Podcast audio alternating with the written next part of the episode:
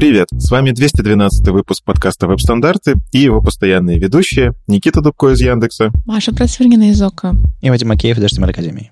В этом подкасте мы обсуждаем главные новости фронтенда за прошедшую неделю. Читайте новости в Твиттере, во Вконтакте, в Фейсбуке или в Телеграме. Если вам нравится, что мы делаем, поддержите нас на Патреоне. Все ссылки в описании. Поприветствуем нашего нового ведущего. Э, давненько у нас не было новых ведущих. Привет, Никита. И привет. Мы анонсировали это в новогоднем выпуске, и я примерно объяснил, что Никита давно уже пишет на, с нами новости.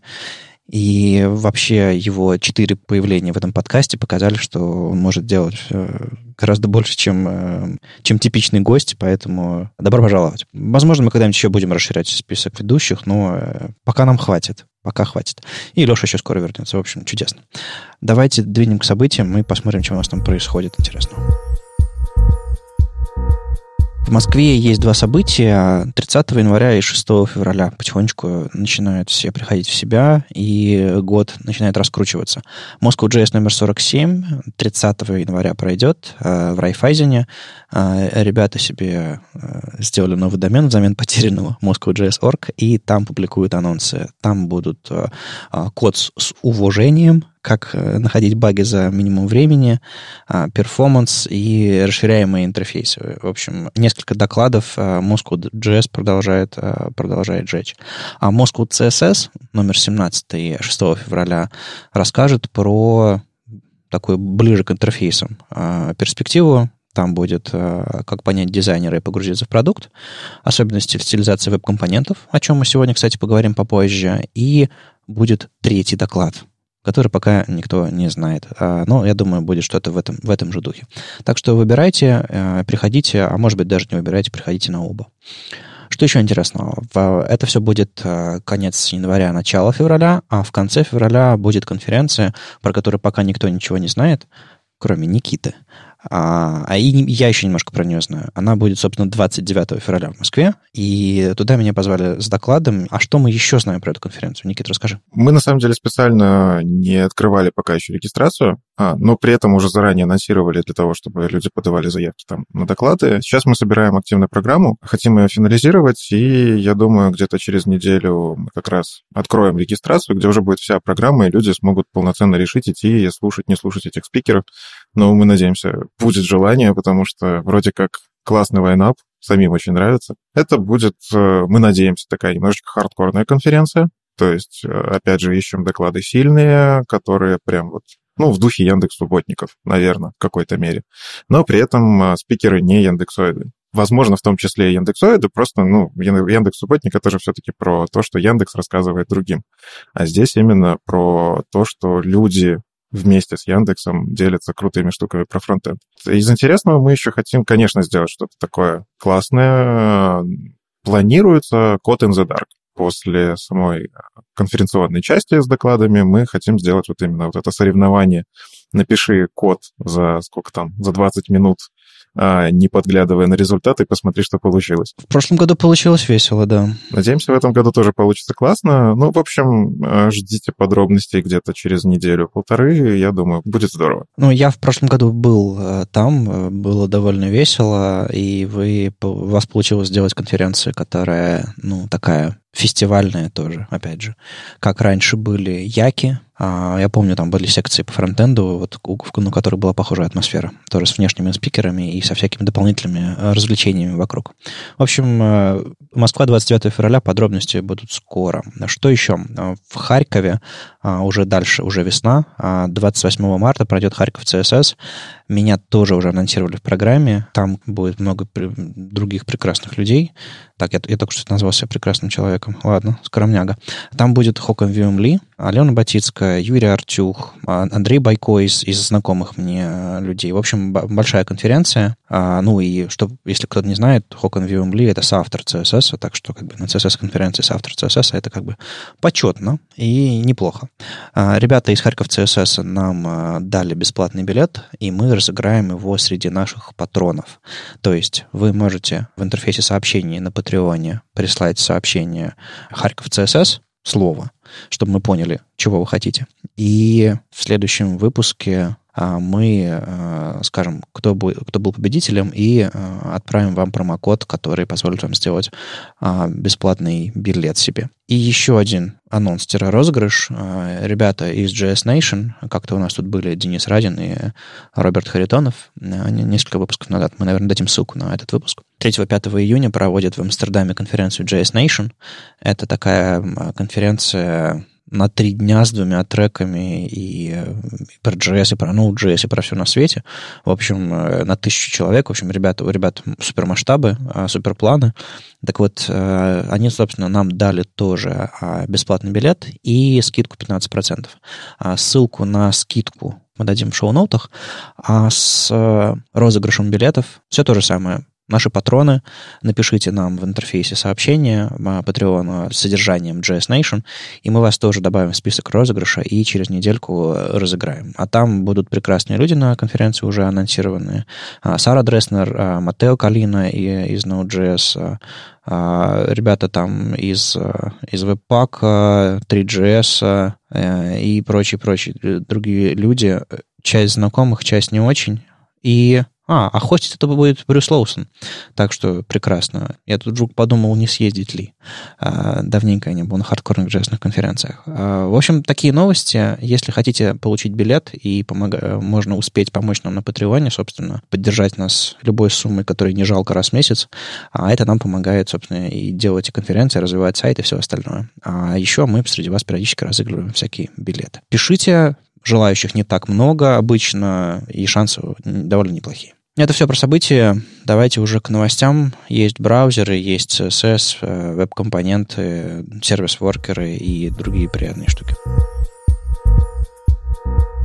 72-й Firefox вышел, и Крис Милс в блоге Mozilla Hacks э, рассказал, собственно, что там интересного. Кто-нибудь что-нибудь интересное заметил для себя, ребят? Firefox уже который выпуск э, работает над тем, чтобы делать удобнее DevTools, у них появилась интересная штука. Если у вас есть доступ к какой-то переменной через сеттеры и геттеры, а, вы можете поставить там дебаггер. Кажется, это прикольно, особенно когда вы работаете с какими-нибудь, э, не знаю, декораторами, еще чем-нибудь, когда у вас действительно э, есть сеттер геттер, которого не видно, а к полю доступ есть. В общем, интересная штука.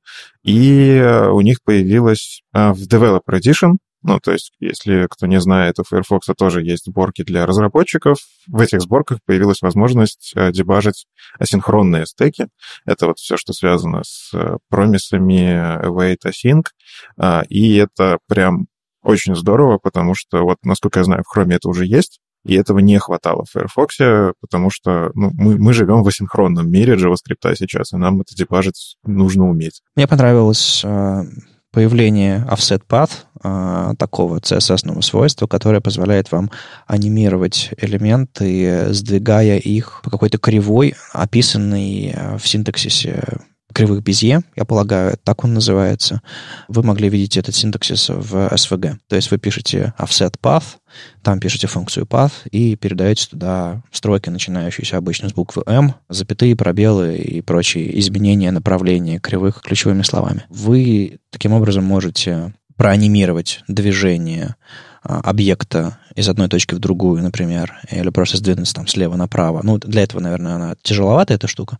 Но если вам нужно по кривой сдвинуть объект, если вы хотите найти, э, применить какой-то якорь этому объекту, есть offset anchor, offset rotate, offset distance, для того, чтобы смещать объект относительно движения. В общем, э, довольно, довольно неплохой набор свойств именно для анимации. Это все из спеки CSS Motion Path. Хочется сказать «наконец-то», потому что я про это свойство слышал еще, по-моему, в докладе Антона Немцева в 2016 году.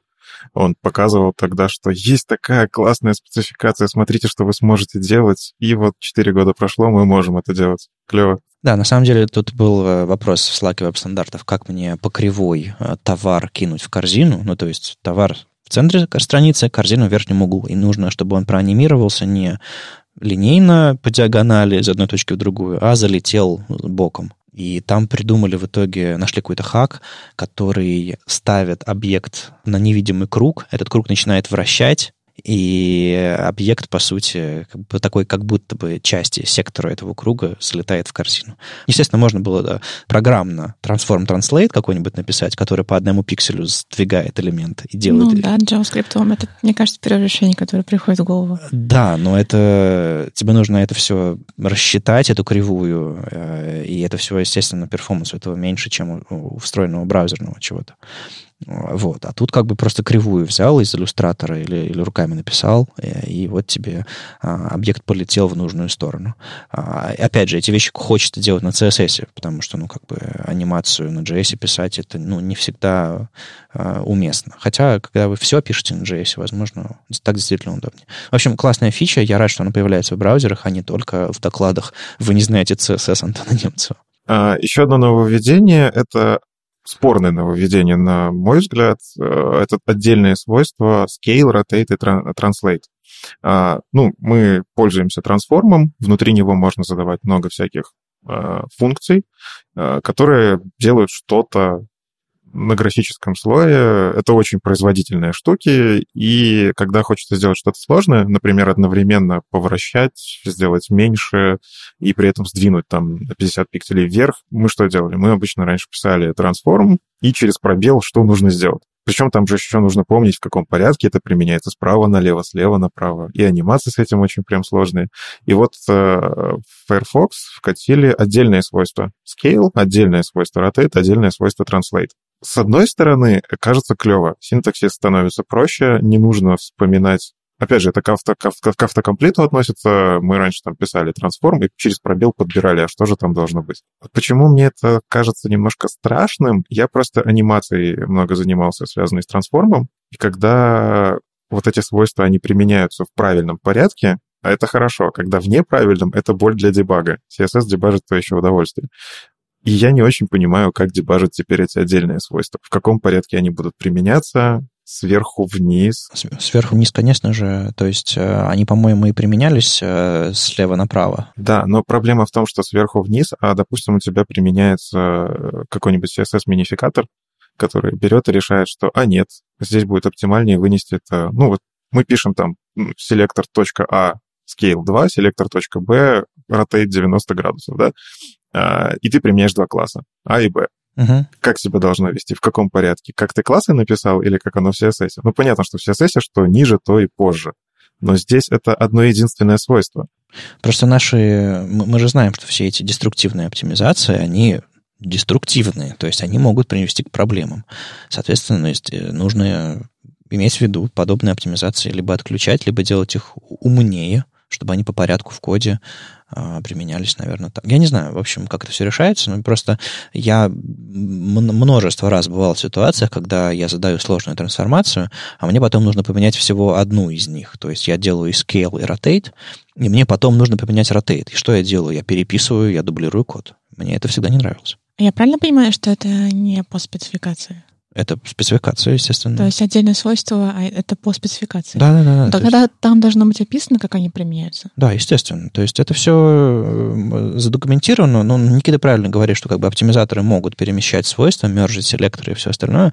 Но просто это, как сказать, э, это война за, за 2 байта и война за э, с потерями. То есть ты всегда знаешь, что эта штука может выстрелить тебе в ногу. Ну, структурная оптимизация, она опасная.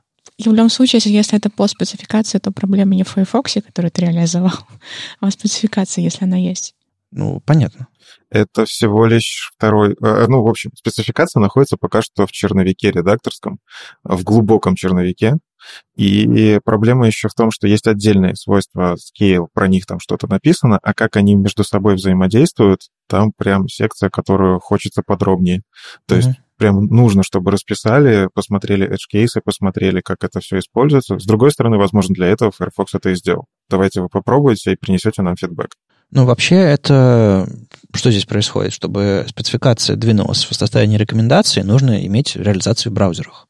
Собственно, мы сейчас и получаем реализацию в браузерах. Я не уверен, это была первая реализация или это раньше было за флагом.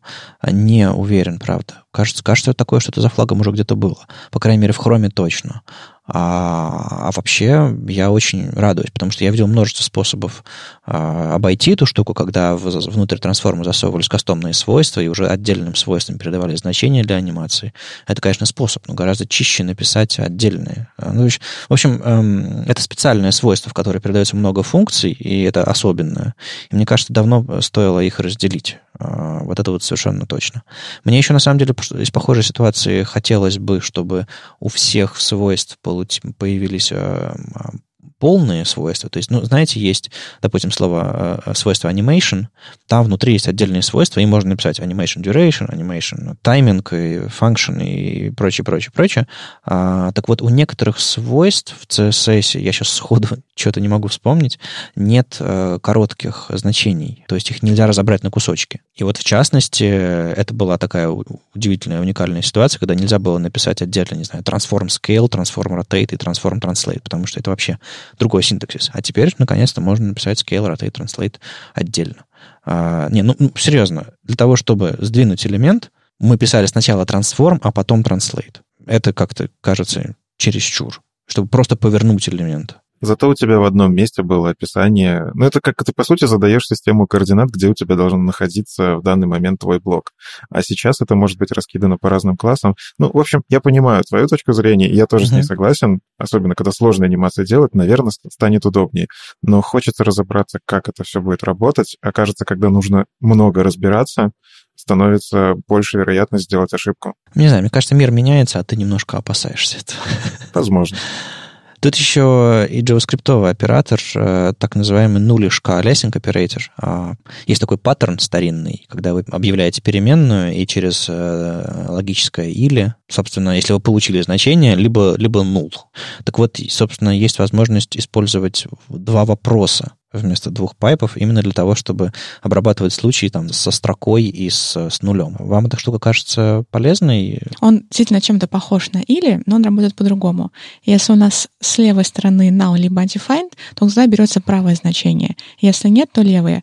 При этом, если будет false слева, то возьмется левое значение. Это отличие от, э, от или. Отдельно еще в Firefox появился э, объект э, form data, вернее, конструктор форм дата, который позволяет вам а, во время отправки формы получить событие submit и внутри этого события получить все данные формы, передать их куда-нибудь и отправить. То есть вам не нужно вручную собирать все значения. Вы можете получить его а, целиком и удобно, и, я не знаю, отправить на сервер. То есть, допустим, если у вас есть настоящий тег форм, который вы отправляете, вы в итоге получаете возможность отменить эту отправку, собрать данные по-своему и, не знаю, каким-нибудь э, Аяксом, простите, э, XHR отправить э, более удобно. А зачем это нужно? Очень часто, во-первых, такие кастомные формы, и удобнее создавать fallback, или, допустим, удобнее, а, ну, на самом деле удобнее завернуть какую-то формочку в форм, чтобы по Enter submit сработал, чем слушать э, отдельные клавиши submit или там все нюансы, связанные с этим. Плюс есть еще э, штука, связанная с веб-компонентами, которая позволяет вам удобнее собирать данные из кастомных форм. Конкретно форм дата здесь не, не помогает, но там есть отдельный API, который позволяет внутри а, кастомных элементов а, создать, собственно, ну, в общем, сделать их сериализуемыми. Это тоже пом- поможет веб-компонентам лучше а, работать со, с формами, например. Еще есть небольшое обновление про нотификации. Мне кажется, интересно, что Firefox, как мне кажется, в последнее время обращает внимание как это можно назвать, наверное, user experience. А, например, они в 2019 году отключали куки, которые занимаются отслеживанием, а сейчас они запретили сайтам сразу после запуска спрашивать про нотификации. Вы знаете, когда запускаете новый сайт, и там куча попапчиков возникают, и нотификации блокировать разрешить. Теперь сразу после запуска это спрашивать нельзя, а только после какого-то события, ну, например, кликом. Да, Firefox бережет э, нашу приватность э, и нервы. Э, многие API, собственно, начинают прятаться за user action, э, как многие API раньше были доступны везде, сейчас они доступны только за HTTPS, а вот теперь еще, еще некоторые начинают прятаться и ограничиваться дополнительно. Разработчикам это чуть сложнее все делать, э, но пользователям мне кажется, интересы пользователей важнее удобства разработчиков, но это отдельная большая тема. На самом деле еще многие сайты используют такой немножко раздражающий, но умный паттерн, когда они показывают не нативную а, запрос на, на что-то там, а они показывают стилизованную под нативную какой-то там попапчик, который стрелочкой ведет туда, куда нужно нажать. А, разрешите запретить. Этот э, подход, он просто позволяет ну, если ты запретишь в браузере один раз, больше разрешить уже не получится, только если сам залезешь в настройки. А когда ты показываешь свой попапчик, ты можешь спрашивать несколько раз. И вот интересно, сможет ли когда-нибудь какой-нибудь браузер такое блокировать, или это все-таки всякие адблоки? Ну, это просто dark паттерны. Мне очень частенько, частенько в Firefox показывают стилизованный под Chrome э, popup, типа нажми сюда, я, конечно, ржу и закрываю эту страницу. Ну, потому что понятное дело, что они пытаются меня обмануть, показав типа нативный popup, который для моего браузера не нативный. Нативный отличается тем, что у него а, стрелочка тултипчика залазит на навигационную панель. Ну, расскажи это всем пользователям. А, Сергей Куликов написал в, у себя, или не у себя, как сказать, а, на Dev2 подробности а, насчет Shadow Parts. Это, как он интересно сформулировал, я, это, я об этом ни разу не слышал, это такие кастомные псевдоэлементы. То есть есть у нас псевдоэлементы before, after, которые появляются в браузере, если вы их там объявляете в CSS, они, вы можете там какой-нибудь контент добавить. Похожий же синтаксис, два двоеточия part, может обращаться к специальным э, частям, объявленным внутри вашего веб-компонента, похожим образом, э, и получать его как цель для применения стилей. То есть вы можете написать внутри своего э, веб-компонента, допустим, атрибут part равно example. И внутри вашего CSS написать двоеточие, двоеточие part и в скобочках example. То есть вы можете непосредственно обратиться к какому-то конкретному элементу и применить к нему э, стили. То есть вы обращаетесь на это на уровне селектора. Раньше такой прямой возможностью оформить какой-то элемент были э, кастомные свойства. То есть вы могли объявить какие-то э, свойства прямо внутри вашего веб-компонента и снаружи ему передавать корневой элемент изменения этих переменных, но, э, соответственно, вам приходилось делать это на уровне каждого свойства. Для каждого свойства нужно было заводить переменную. Сейчас вы можете а, открыть наружу для стилизации какой-то конкретный элемент, указав а, вот тот самый атрибут part и с каким-то значением. По сути, вы создаете API для оформления ваших э, веб-компонентов э, таким образом. Эта штука сейчас уже реализована в 73-м хроме. Тот самый Firefox 72, про который мы только что говорили, э, в нем это тоже появилось. И в Safari Technology Preview 94 это уже есть, но пока в стабильном Safari нет. Ну, соответственно, получается, что у нас на начало 2020 года почти кросс-браузерные реализации. А, ну, понятное дело, что не все еще появились в продакшене, я говорю про Safari. Но в целом у нас получается, что удобный API для веб-компонентов есть а, во всех браузерах, точнее, ну, будет, видимо, а, до лета уже появится. Обычно какой-то промежуточный релиз Safari появляется зимой. Посмотрим, будет ли он. Ну, или уже после лета, когда следующая версия macOS выйдет. Я не знаю, как у них сейчас а, расписание релизов, но довольно прикольно. В итоге получается, что вы можете сделать такую удобную компонентную структуру и отдать наружу именно те элементы, которые вы хотите, чтобы пользователь мог оформлять. Самый ближайший пример э, из этого — это прогресс-бар какой-нибудь или видеоплеер. Вы хотите оформить кнопочку, поменять дизайн по умолчанию, перекрасить заливку или еще что-то такое. Теперь вы можете эти штуки отдавать наружу и э, пользователи этого компонента могут его настраивать. Насколько глубоко, насколько, собственно, позволяет CSS. Тут, конечно, чуть больше гибкость и э, больше вещей можно сломать, если вы можете в рамках этого селектора написать все, что угодно, но довольно прикольно. Еще интересно, что туда, из-за того, что это селектор, Э, обращающись к конкретному элементу, можно туда добавлять и псевдоэлементы, и всякие ховеры, и всякие first child, и last child, и прочие дела э, довольно, довольно гибко получают, можно чуть больше делать. То есть, если у вас один элемент есть, вы можете ему парочку псевдоэлементов еще докинуть, например. А, или там placeholder, selection и подобные, подобные псевдоэлементы внутри этого, этой части Shadow. Ну, это в целом выглядит как получить псевдоэлемент от псевдоэлемента. Ну, синтаксически вот эти точечки, они как бы уже паттерн в голове такой. Ага, две ну, точечки, да, да, да. это значит псевдоэлемент. По сути, это такой вызов, адресация к какому-то элементу внутри. То есть это такое синтаксическое расширение селектора, по сути. Мы ожидаем со дня на день, когда они там обещали, в 20-х числах января или типа того, релиза Edge на Chromium. Под это дело был интересный анонс, что, что в Chrome а, фича, которая была за флагом, обновленные контролы форм, а, ее включили по умолчанию в Chromium 81. И Скоро это все появится и в стабильных версиях браузеров, которые, в общем-то, пользуются ваша аудитория, а за исключением а, Mac и Android. Видимо, там есть какие-то э, системные нюансы, которые заставляют ребят сделать дополнительную работу. В общем, что произошло?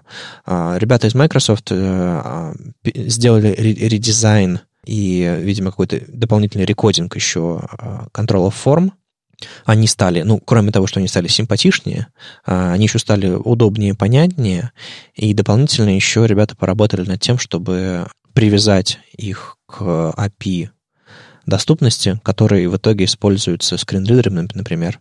А, то есть прокинуть все роли максимально правильно, а, чтобы то, тот контроль, который рисует браузер, правильно передавался скринридерам. В итоге всякие прогресс-бары, календарики, слайдеры, чекбоксы, радиокнопки и прочее приобрели более понятный вид, более удобную поддержку а, для тачей, контроль стали покрупнее. Спасибо Microsoft и Google за их коллаборацию, и что в итоге все браузеры на Chromium получат всю эту более доступную реализацию. Э, сплошные плюсы от появления игрока крупного, у которого есть интересы сделать у себя на платформе доступный качественный браузер с, с хорошими контролами. Это на самом деле очень здорово. Ну, я просто помню, когда Microsoft объявили, что они переводят Edge на Chrome, а с одной стороны все такие, ой, здорово, наконец-то мы избавимся от вот этих багов, которые в Edge, а с другой стороны все такие, ой, это же конкуренция уходит, боже, как, как жить? А мне кажется, Вадим, ты тоже что-то такое говорил, что будем поддерживать Firefox, пока они живы.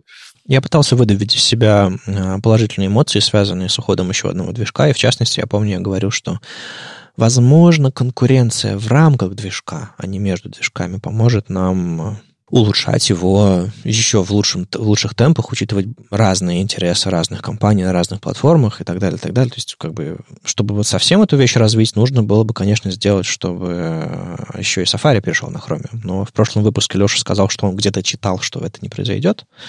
Поэтому, видимо, нет. Но я знаю набор фич, который мне, как пользователю Mac, который раньше пользовался Chrome, а, очень пригодился бы. Но фокуса внимания у этого нет. А вот если бы у Apple был интерес, чтобы Chrome был максимально интегрирован в macOS, то есть там, чтобы можно было пошарить встроенным нативным методом э, в macOS, то есть можно было ссылку отправить по AirDrop, например, или чтобы системные подстановки, есть шорткаты, ты набираешь там 2-3 буквы, они разворачиваются в слово. Я их использую во всех приложениях на Mac. В Chrome поддержки нет. Я слежу за этим багом очень давно. Там, в общем-то, жизнь э, замедлилась, ничего не происходит. То есть есть некоторые моменты интеграции Chrome в macOS, которые, ну, приоритет у них низкий. А вот э, Microsoft взялась за интеграцию Chrome в Windows, потому что им это интересно, они перешли на этот движок. Соответственно, для пользователей все стало лучше. Вот э, для пользователей переход с Safari на Chromium стал бы лучше, но для компании Apple, конечно же, нет, потому что у них гораздо больше, больше интересов, чем просто интерфейс интегрировать в macOS. Ну, как я вижу по этому анонсу, а, здесь какая история произошла? А, Microsoft анонсировали эти изменения еще на конференции Microsoft Ignite. А, по-моему, это было в конце октября прошлого года. На тот момент это казалось ну, вот вы взяли движок, начали в него контрибьютить, но законтрибьютили его, по сути, в себя, ну, то есть в Edge. Здесь получилась ситуация, что команда а, Chrome, она взяла, дотащила это в Chromium таким образом, чтобы это начало работать в Windows, а, Linux, Chrome OS, естественно, и они хотят это еще добавить для Mac и Android. То есть как раз-таки вот эти все нативные элементы, они начнут выглядеть везде одинаково, не только на Windows. Uh-huh. Ну, мне кажется, все-таки для по гайдлайнам macOS все-таки что-то правки нужно сделать какие-то, чтобы это все выглядело нативно и хорошо. А, так что, видимо, они этим и занимаются сейчас, потому что на андроиде тоже внешний вид контролов должен быть несколько другой. То есть светлые и темные темы, опять же, там есть а, а, акцентные цвета, выделения и всего остального. Это тоже нужно прокидывать из операционной системы. Ну, в общем, это, мне кажется, позитивная коллаборация, когда действительно две компании с большим опытом разработки браузеров, именно браузерных движков, взяли и сделали что-то вместе, и, возможно, это действительно приведет к чему-то еще более крутому. Ждем продолжения. Филипп Фолтон написал интересную статью а, о том, как он ускорил при помощи сервис-воркеров а, страницы своего блога, и это было достаточно нестандартное применение сервис-воркеров, хотя возможности такие есть очень давно. В чем суть этого подхода? Когда мы загружаем HTML-странички, как правило, на каждой страничке есть какие-то повторяющиеся вещи. Ну, например, заголовочная секция head, там, как правило, у вас из уникального только title, какие-то метатеги, OG метатеги. Ну, в общем, их не так много, этих уникальных штук, а, скорее всего, у вас очень много повторяющегося, какие-то там э, преловоды, префетчи, еще что-нибудь.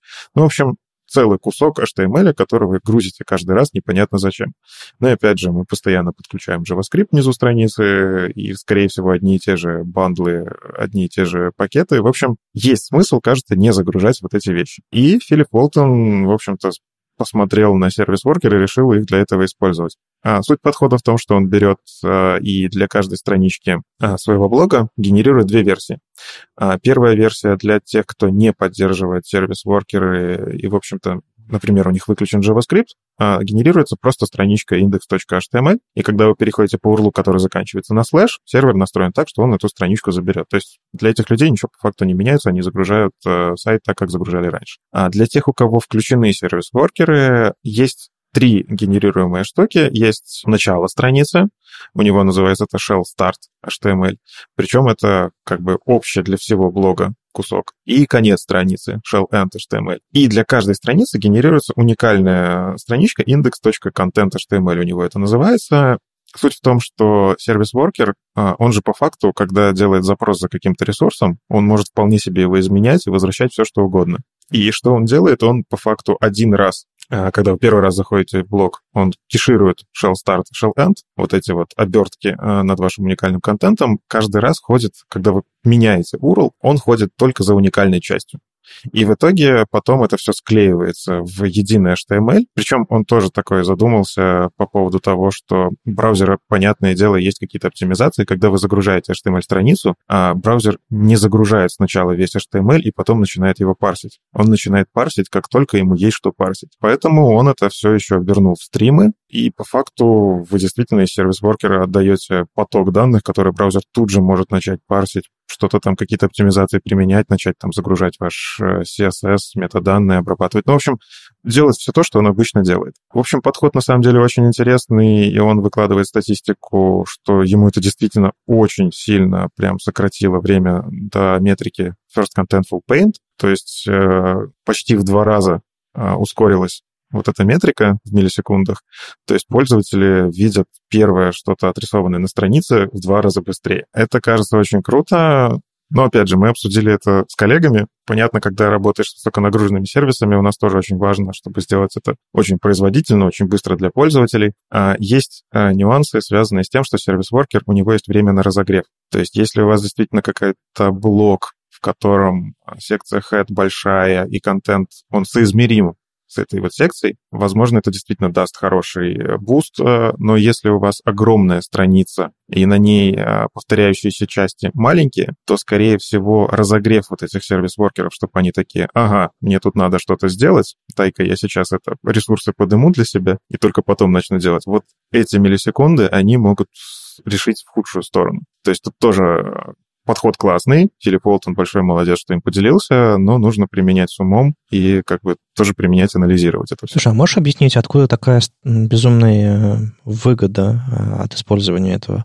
То есть HTML — это же обычно легчайший ресурс, ну как он довольно нормально жмется, там просто ASCII, отдельные символы, то есть там не какой-то бинарный формат, который... Ну, опять же, у него такой случай, что он оптимизировал свой блок. Блок у него достаточно минималистичном стиле выполнен, и по факту HTML и CSS, мне кажется, у него соизмеримы по размеру Скорее всего, здесь идет э, попадание вот в этот сегмент слабых устройств, как это, фичефоны. Да, мы привыкли, что быстрый интернет, у нас все хорошо, мы моментально загрузили и счастье. А есть люди, которые загружают HTML долго, только потом начинают подгружать еще дольше CSS и JS. И вот, кажется, для этих устройств это прям критично. Вот для них это помогает.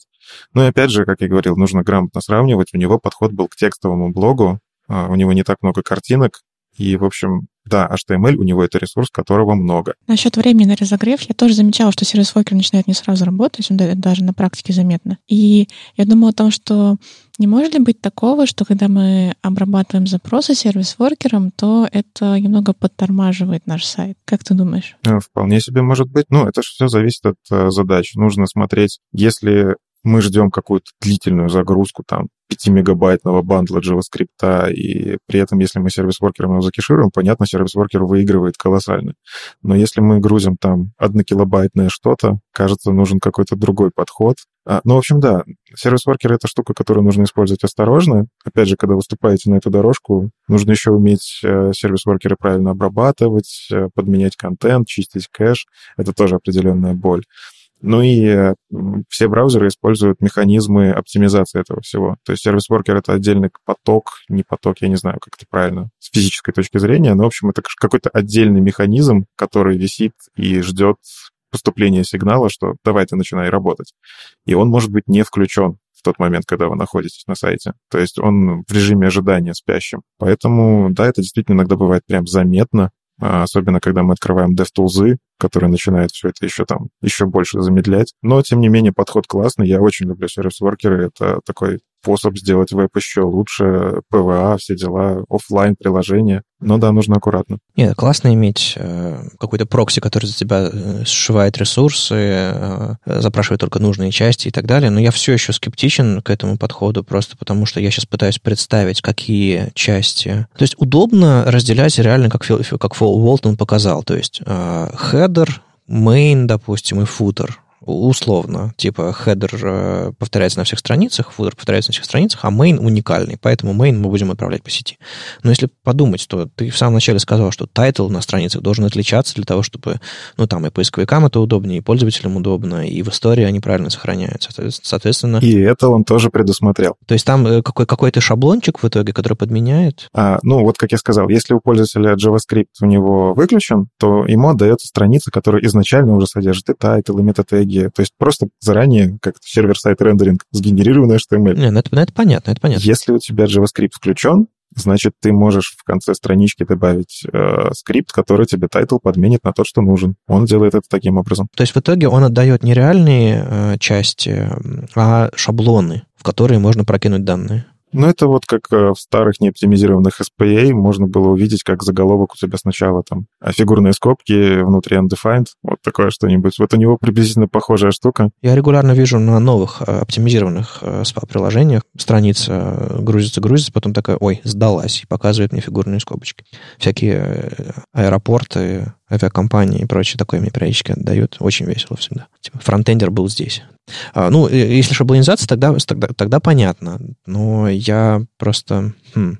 То есть он, видимо, за, за повторяющиеся части принимает именно вот HTML-теги, которые должны быть повторяющиеся шаблоны, в которых просто данные местами меняются. А, ну, я думаю, мы приложим а, его статью э, в шоу-ноут, и там uh-huh. прямо он ссылки дает. Это, это его блог, который лежит в open source на GitHub, это все можно посмотреть, как он использует. Э, и да, у него он берет секцию head и кусочно body. То есть у него так шаблон сделан, что внутри бади есть определенный контейнер, который на каждой странице одинаковый. Он даже вот таким образом. То есть мы когда-то в свое время так, я не знаю, я на PHP начинал, разработку, так, так и делалось. Но это было на сервере. Но просто сейчас ведь э, фронтендеры любят э, JSON из сервера получать. Почему бы это все не, генерировать, не получать э, JSON с сервера и не генерировать прям все на лету? То есть в чем, в чем тогда разница получается? В том, что имея готовое HTML, все это быстрее сшивать, то есть тебе не нужно а JSON обрабатывать? Да тебе, в принципе, тогда не нужно писать JavaScript. У него все-таки блок, который JavaScript почти не использует. А скорее всего, вот дело в том, что он не берет в расчет э, single-page applications, к которым mm-hmm. мы привыкли, что ты по переходу загружаешь JSON, и на основе этой JSON рендеришь новую страничку. А у него это переход на новую страницу по факту. То есть mm-hmm. старый веб, где ты на .html файл переходишь. Но это все как бы делается подпорка в браузере, которая делает этот переход э, дешевле для тебя. Если у тебя там, опять же, ты в роуминге, еще где-нибудь, это прям классный подход. Не, мне, безусловно, нравится, когда у людей в голове что-то кроме single-page а, просто потому что я знаю, статью на, на Хабре на днях прочитал, где говорит, а давайте мы сделаем простой блог на Vue.js. Ему внизу задают вопрос, а зачем делать простой блог на Vue.js? Чтобы его поисковики не нашли? Чтобы он рендерился на клиенте долго и был хрупкий, как хрустальный лебедь? А человек говорит, ну, просто это был хороший пример, я его показал. А все остальное, ну, можно сервис рендеринг как-нибудь сделать, но... Или, или нет, я не знаю. Отстаньте от меня. В общем, вот такая вот. А Филипп пытается сделать э, быстро и хорошо на, на очень простых технологиях. Это мне, это мне симпатично. Я просто задумываюсь, насколько много уникальных вещей за пределами его блога, вот в других use cases а, будет, будет, и сколько нужно будет шаблонизировать, и сколько всякого записывать потом в эти шаблоны, верхние и нижние, и понимаю, что, не знаю, уникальная шапка на главной странице и на внутренней странице. Надо тоже ее какие-то либо классы менять, либо еще что-то такое. Ну, короче, не везде все так универсально и хорошо получается. То есть способ интересный, он продемонстрировал, что э, сервис-воркеры можно использовать как прокси для того, чтобы подменять что-то. Я видел прекрасные способы, как там э, проверять поддержку разных форматов и запрашивать сервера, не знаю, не PNG, а WebP на сервис-воркерах. Классный способ. А, и это тоже классный способ. Но вот применимость его, она узенькая, кажется. Ну, слушай, я прямо сейчас смотрю на сайт VSD Events. Угу. Там, в принципе, заголовок head, он э, вполне себе небольшой, то есть манифест унесен для того, чтобы иконки правильно рисовать, он унесен в отдельный файл, а, который, кстати, тоже можно сервис-воркером закешировать. Но в целом VSD Events, он достаточно такой компактный, и кажется, что head, опять же, он сравним по размерам, то есть это какой-то процент не очень маленький. И, опять же, есть обертка бади с конкретным классом header, который на каждой страничке одинаковый. В общем, кажется, вот как раз можно попробовать потому что у каждого события есть своя шапка. Но это не drop-in solution, нужно оптимизировать, анализировать, нужно анализировать сайт и э, выделять из него части, возможно, даже менять немножко архитектуру, собственно, построения его, чтобы э, под этот э, подход он сработал. Буквально на днях э, на CSS Live Илья Стрельцин сделал короткий обзор э, стандарта нового для CSS. Не стандарта, а предложения. Для того, чтобы в гридах у нас появилась масонри раскладка. Что такое масонри? Это когда мы имеем какую-то плиточность, у нас есть определенные колонки, и в эти колонки карточки, которыми модно сейчас верстать, э, располагаются в те места, в которые им логично расположиться, потому что там есть больше места. Ну, то есть, условно, у вас есть, а, не знаю, там первая, вторая, третья колонка, во второй колонке по высоте меньше занято, значит, четвертый какой-то там элемент, он попадет во вторую колонку, если так представить в голове. Верстаем в уме. Фишка в том, что эту масонри очень давно хотели. Много кто говорил, давайте делать, э, это все потрясающе, сделаем вообще отдельно дисплей масонри, еще что-нибудь такое. Было много разных предложений.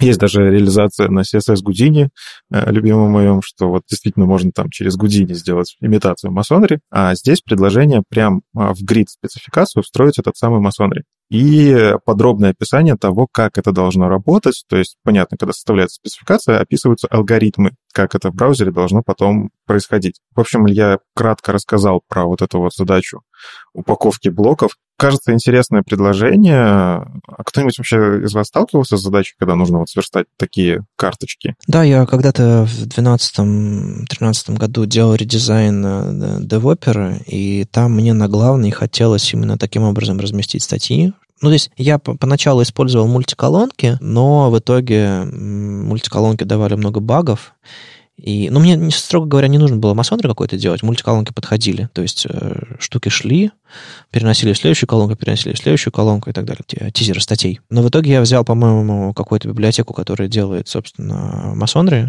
очень простую какую-то, очень-очень простую, прям даже с интеграцией в CSS, а, и встроил ее, и это заработало гораздо лучше, гораздо понятнее. То есть я JavaScript использовал для, для подобного. Я чувствовал себя крайне ну, есть грешновато я себя чувствовал, а использовать JavaScript, JavaScript для раскладки блоков на странице. Но это все удобно фалбэчилось и на, на, на просто мультиколонке, и выглядело нормально. Так что, да, задача, задача была. Она, конечно, для визуального эффекта гораздо лучше подходит для всяких там галерей, где фотографии размещены. Это просто очень классный визуальный паттерн. Это как Pinterest и Google картинки.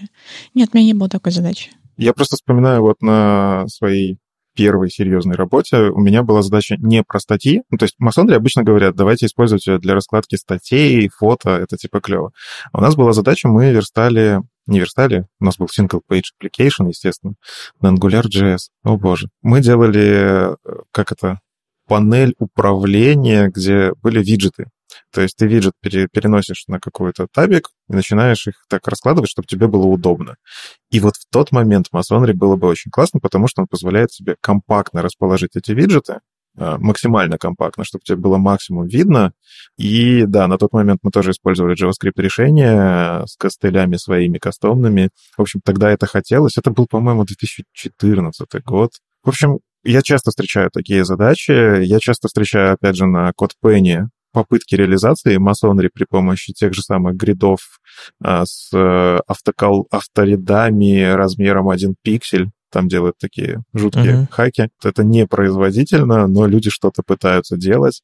Опять же, вот подход, который ты говорил про колонки, мультиколонки, он же располагает контент по-другому. Он тебе да, в колонку да, напихивает, да. а масонри — это про горизонтальное выравнивание контента немножко по-другому. Ну, в общем, я искренне жду, что вот это появится, потому что наконец-то можно будет оторвать огромные JavaScript-куски для того, чтобы просто расположить элементы. У нас будет одно единственное свойство, и будем жить в прекрасном, дивном мире. И это все предложили ребята из Mozilla, которые недавно реализовали сабгриды, а, которые, собственно, войдут в, в грид а, второго уровня, спецификацию. И кажется, есть шанс, что эта плиточная буквально масонрия раскладка тоже туда может попасть, потому что вроде бы как а, все редакторы спеки позитивно настроены, и кажется, там в этой иши тоже на гитхабе вы можете почитать более подробно про само предложение и все, все обсуждения с ним связаны. Там тоже вроде бы все позитивно. То есть э, шансы все это получить есть. И главное, что это все очень логично встраивается в текущий грид. Вы просто вместо одной из осей, а вместо либо колонки, либо ряда, вы объявляете масонри, и дальше браузер уже сам все выстраивает. То есть, кажется, это может полететь. А, я, конечно, тоже двумя руками сжал кулачки. Недавно Дэн Абрамов написал статью, из чего сделан JavaScript. Ее перевели на Хабре, компания RUVDS, который, кстати, часто переводят статьи на Хабре, как мне кажется. Они основной вообще переводчик на Хабре. К сожалению, источники, из которых не выбирают статьи, очень часто сомнительные. Они просто берут что-нибудь с громким названием, типа 10 вещей, о которых вы не знали. Или, не знаю, 15 э, плагинов для VS Code, которые повергнут вас в шок. И ты читаешь и понимаешь, что, господи, какой мусор. Ну, они переводят. Молодцы. А, это, это еще все, когда вот ты начинаешь... Я представляю просто себя автором, который пишет статью 15 вещей, которые вы не знали о JavaScript. И вот у меня в голове значит, первые 7, я думаю, блин, ну давай, давай, нам нужно до 15 дотянуть, чтобы названию статьи соответствовало. И они обычно высасывают из пальца. Угу. А, итак, Дэн Абрамов написал статью, которая, как я уже говорила, называется «Все сделан JavaScript», и он описал здесь э, то, что называет менталью моделью JavaScript. По сути, это такие базовые знания JavaScript, самые базовые, которые он объясняет своими словами, как ему кажется понятнее, как э, ему в свое время это помогло понять. Возможно, это может кому-то помочь. Как, как мне кажется, лучше всего это поможет тем, у кого нет инженерного образования, потому что, как я думаю, тем, у кого есть инженерное образование, у тех эм, нет таких проблем с пониманием, как мне кажется. А тем, у кого нет, возможно, такое объяснение может помочь. Как ты думаешь, Никита? Ну, мне эта статья очень спорные ощущения вызвала. А, с одной стороны, очень клево, что Тен Абрамов человек, который, ну, черт побери, это лидер мнений. На него куча народу подписано, и то, что он пишет, ретвитит массово. А, но ситуация какая? По-моему, еще в прошлом году он, э, или два года назад. Ну, в общем, он как бы было тогда модно признаваться, что я, я не умею делать что-то такое, не умею там писать код на доске и вот что такие вещи. И Дэн Абрамов, он в открытую часто признается, что, ребят, я не гуру JavaScript, я просто сделал хороший инструмент, э, и вот он взлетел. Ну, повезло. То есть вот он прям... Так обычно себе, кстати, самозванцы, э, те люди, у которых синдром самозванца, говорят. Ну, он просто скромный, наверное. А, возможно. И вот в этой статье он прямо говорит, что это не про то, что он говорит там, JavaScript работает именно так. Он просто сформировал эту модель для того, чтобы быть увереннее в понимании JavaScript. Но, как ты правильно сказала, эта статья подойдет, мне кажется, только новичкам, и после нее обязательно нужно читать какие-нибудь вещи вроде You don't know JavaScript а, или еще что-нибудь, потому что есть моменты, с которыми мне кажется, он вводит немножко в заблуждение. То есть это его ментальная модель, и значит, что, скорее всего, у него в этой модели есть еще какие-то расширения, которые он понимает, но здесь э, опустил. Например, у него есть про область видимость переменной, которая очень коротко, буквально там короткий абзац, а это штука, которую часто на собеседованиях спрашивают, и там далеко не все так просто, а, все эти замыкания и прочие вещи. У него есть э, тоже про идентичность объектов, а, про то, что когда мы сравниваем объект через тройное равно, через двойное равно, как это себя ведет. Но, опять же, он не приводит примеры. Там, если ты переопределяешь какие-то методы, getter, setter, toString, value of, ну и так далее. То есть это понятно, что это нюансы языка, но он про них не упоминает, и у новичка может сложиться впечатление, что, боже, это же Дэн Абрамов сказал. Он же лучше всех, наверное, знает JavaScript. Хотя он вначале и говорит, что нет. В общем, это клево, что он поделился своим видением, и на самом деле у него достаточно грамотно все расписано, хотя с моей точки зрения, опять же, есть какой-то хаос. Ну, то есть это такой двухуровневый список, хотя у меня в голове, допустим, JavaScript он в виде сложного графа существует. Но, тем не менее, да, для новичка, наверное, вот эти базовые понятия, чтобы в одной статье ознакомиться, что это, может быть, будет полезно. Я бы даже сказала, что это нужно читать не в самый первый раз, а это скорее, когда ты уже прочитал какие-то другие материалы, где все более четко описано, но все еще с пониманием не очень, и вот можно вот еще раз прочитать вот это. Ну вот, знаете, когда много-много раз перечитываешь с разных точек зрения, то в какой-то момент становится все ясно. Вот мне, мне кажется, что это было бы полезно в этом плане. Мне кажется, Дэн балансирует где-то между объемом и простотой. Ты, Никита, критикуешь его за то, что он там, типа, уделил всего несколько строк э, мини-абзац переменным, и там области видимости и всему остальному, да, он уделил мало времени, просто потому что иначе эта штука разрослась бы. Есть огромное количество нюансов, он тут даже не касается особенностей работы в браузерах, он просто говорит про язык как таковой, по, по сути. А, а если эту штуку можно было бы и, кажется, ее можно осилить, поместить и прочитать, и заполнить, и периодически к ней возвращаться, например. Ну, то есть, лично мой опыт работы с JavaScript был такой. Я сел и начал писать код на JavaScript, не понимая, что такое функция, не понимая, что такое переменная э, до конца, не понимая про области видимости. Я сначала для себя какие-то простые вещи писал, потом стал писал, писать какой-то код в продакшн. Это было давно, и на самом деле я допускаю, что э, это вполне себе существующий вариант и сейчас. То есть люди начинают работу с языком не с изучения языка, а с его практики. То есть они практикуют язык и по ходу дела разбираются. То есть они, если они знают какие-то совсем базовые концепции, а они программировали на другом языке, например, или они просто увидели парочку примеров и начали пробовать, это вполне себе нормальный способ, чтобы зайти в язык, попробовать его и начать с ним работать.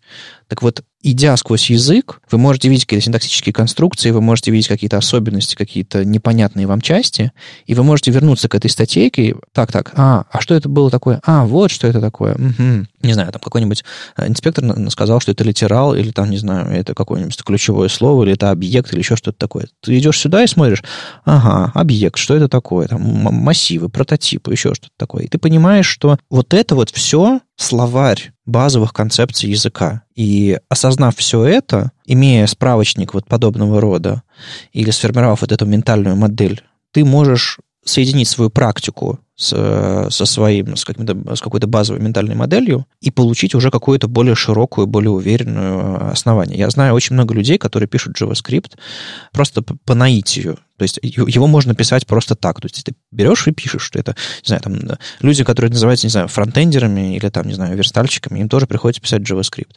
И вполне себе его можно писать, не до конца разбираясь во всех нюансах. Не знаю, там, какие-нибудь там, не знаю, там, верстальщики интегрируют что-нибудь там в какой-нибудь там React или еще куда-нибудь, не до конца понимая, как работает а, он под капотом. А, ты понимаешь базовые концепции языка. И эти штуки, эти штуки вполне себе могут помочь делать работу более качественно. Если у вас, допустим, нет планов или они лежат дальше, чтобы изучить язык более глубоко. Я тут подумала, представьте, насколько на самом деле удобен JavaScript, если можно, не зная его, на нем писать. Вот с Haskell бы так не получилось. Да, на всем можно писать, не зная его. Если ты посмотрел на примеры, скопировал код, и они работают. Ну, то есть зачем понимать, э, почему два объекта не равны друг другу, э, если у тебя все, у тебя, у тебя код работает.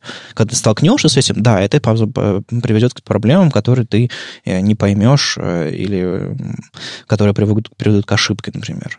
А, на мой взгляд, фронтенд получил собственное распространение. Я уже много раз высказывал точку зрения из-за того, что а, ключевые технологии допускают а, ошибки, и браузер исправляет их за вас. HTML, CSS допускают ошибки, не знаю, точка запятой не закрыта где-то посередине э, у одного свойства в списке свойств. Э, блок игнорируется, свойства игнорируются и так далее, и так далее, и так далее, и так далее. В HTML тег не закрыт, браузер за вас его закроет. Это вызовет какую-то ошибку, неправильную вложенность, но страница заработает и так далее. В JavaScript чуть сложнее. Если ты наделал, если ты синтаксические ошибки наделал, да, это беда. Но как только ты освоил синтаксис примерно, все, ты можешь уже писать, а дальше уже по ходу дела разбираться. Поэтому штука полезная. Было бы классно, чтобы все делились своими подходами к э, изучению языка.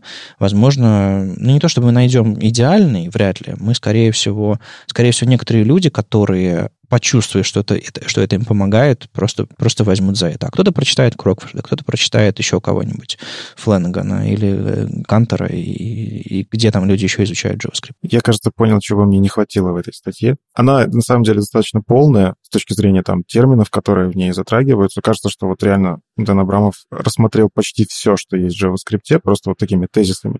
Так вот, мне не хватило вот этой самой, не знаю, карты памяти, картинки какой-то, наверное, где вот это все там веточками так расходится от JavaScript. И тогда было бы, наверное, более понятно, что это обзорная модель, а не попытка объяснить. Ну и, кстати, интересно, он в конце... Эта статья, она немножечко маркетинговая. Там в конце есть ссылочка на его проект а, Just JavaScript. Он сейчас а, собирается сделать, я так понимаю, свои курсы или что-то вроде того. Но сейчас этот проект, он как... Ты можешь оставить свой e-mail, и тебе придут черновики этого проекта бесплатно. Нет, тебе не придут черновики. Тебе, то есть они придут тебе не прямо сейчас. Ну, ты можешь поучаствовать в создании этого контента, оставив свой фидбэк, если я правильно понял. Просто я оставила свой email, я думаю, что мне придут черновики, а мне пришло письмо о том, что они придут позже. Но, тем не менее, вы можете поучаствовать в э, чем-то великом от Дэна Абрамова. Кажется, тоже интересно. Налетайте, в общем, оставляйте свои e-mail. С вами был 212 выпуск подкаста «Веб-стандарты» и его постоянные ведущие Никита Дубко из Яндекса, Маша Просвиргина из ОКО и Вадим Макеев из HTML Академии. Слушайте нас в любом приложении для подкастов, на Ютубе, во Вконтакте, и не забывайте ставить оценки и писать отзывы. Это помогает нам продолжать. Если вам нравится, что мы делаем, поддержите нас на Патреоне. Все ссылки в описании. Услышимся на следующей неделе. Пока. Пока. Пока.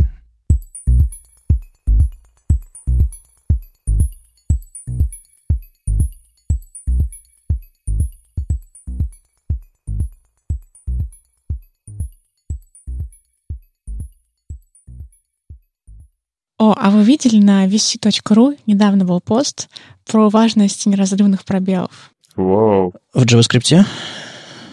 Ну, в, во фронтенде. Не, просто можно, можно парочку э, неразрывных пробелов вставить в исходники ваши, и они перестанут работать. В общем, э, если зайти на сайт Adobe, нас на страничку, где вам предлагают купить Photoshop, сделать особый размер экрана, ну, там цена что-то вроде 1900 в месяц, так вот единичка на одной строке, а 960 рублей в месяц на другой строке. Так переносится. Uh-huh. И ты как бы смотришь, и у тебя первое впечатление, как будто Photoshop стоит 900 рублей в месяц, а нет, 1900. Ну, можно заскриншотить, заверить нотариусом и пойти судиться с Adobe, почему это стоит э, на тысячу рублей дороже. Вперед, ребята. Судитесь с компаниями, которые не умеют использовать неразрывные пробелы. Нормальный финал? Красивый.